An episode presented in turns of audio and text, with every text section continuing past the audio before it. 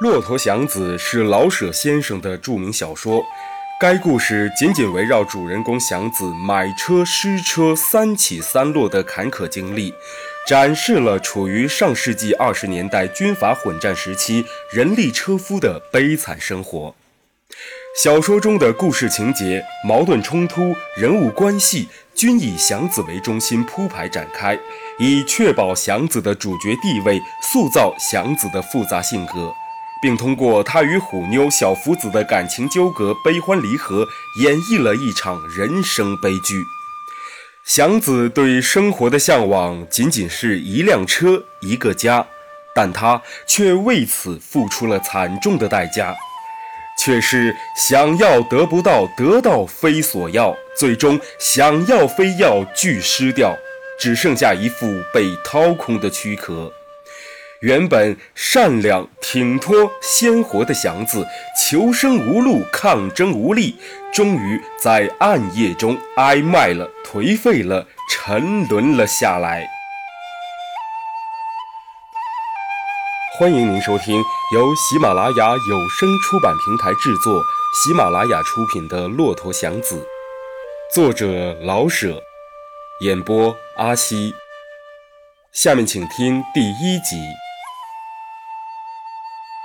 我们所介绍的是祥子，不是骆驼，因为骆驼只是个外号。那么，我们就先说祥子，随手把骆驼与祥子那点关系说过去也就算了。北平的洋车夫有许多派，年轻力壮、腿脚伶俐的，讲究租漂亮的车，拉整天儿，爱什么时候出车与收车都有自由。拉出车来，在固定的车口或宅门一放，专等坐快车的主。弄好了，也许一下子弄个一块两块的，碰巧了，也许白耗一天，连车份儿也没着落，但也不在乎。这一派哥们的希望大概有两个：或是拉包车，或是自己买上一辆车。有了自己的车，再出去拉包月或散坐就没多大关系了，反正车是自己的。比这一派岁数稍大的，或因身体的关系而跑得稍差劲儿的，或因家庭的关系而不敢白耗一天的，大概就多数的拉的是八成新的车。人和车都有相当的漂亮，所以在要价的时候也能保持住相当的尊严。这一派的车夫也许拉整天儿，也许拉半天儿。在后者的情形下，因为还有相当的精气神儿，所以无论是冬天、夏天，总是拉得比较晚。夜间当然比白天需要更多的留神与本事，钱自然也多挣一些。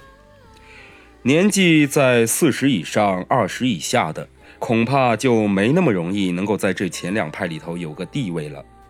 他们的车破，又不敢拉得太晚，所以只能早早的出车。在数学上，试图把数学建立在逻辑的基础上，对，希望能够从清晨转到午后三四点拉出车份儿和自己的绝骨。他们的车破，跑得慢，所以得多走路，少要钱。到瓜市、果市、菜市去拉货物，都是他们，钱少，可是不用快跑啊。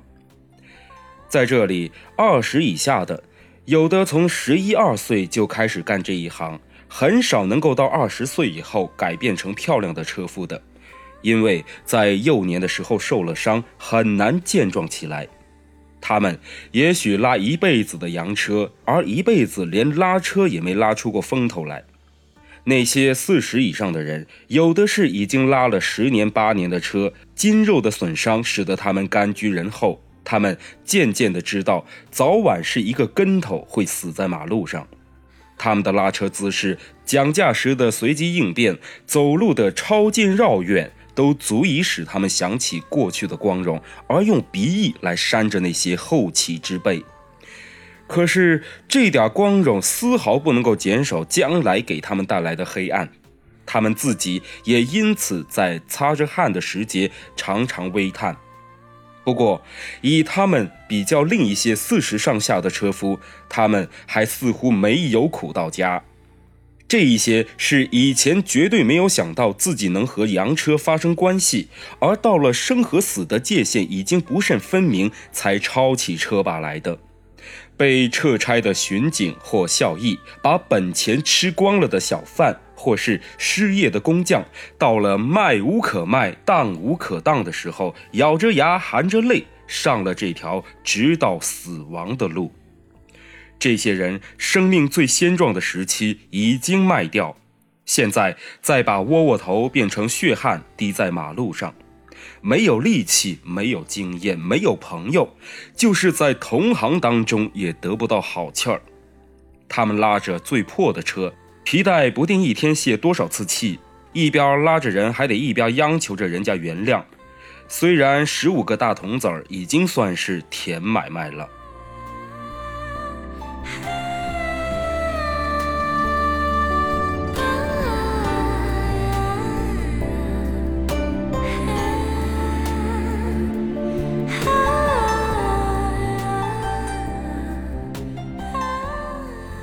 亲爱的听众朋友，这一集的《骆驼祥子》就为您演播到这儿了，感谢您的收听。欲知后事如何，且听下回分解。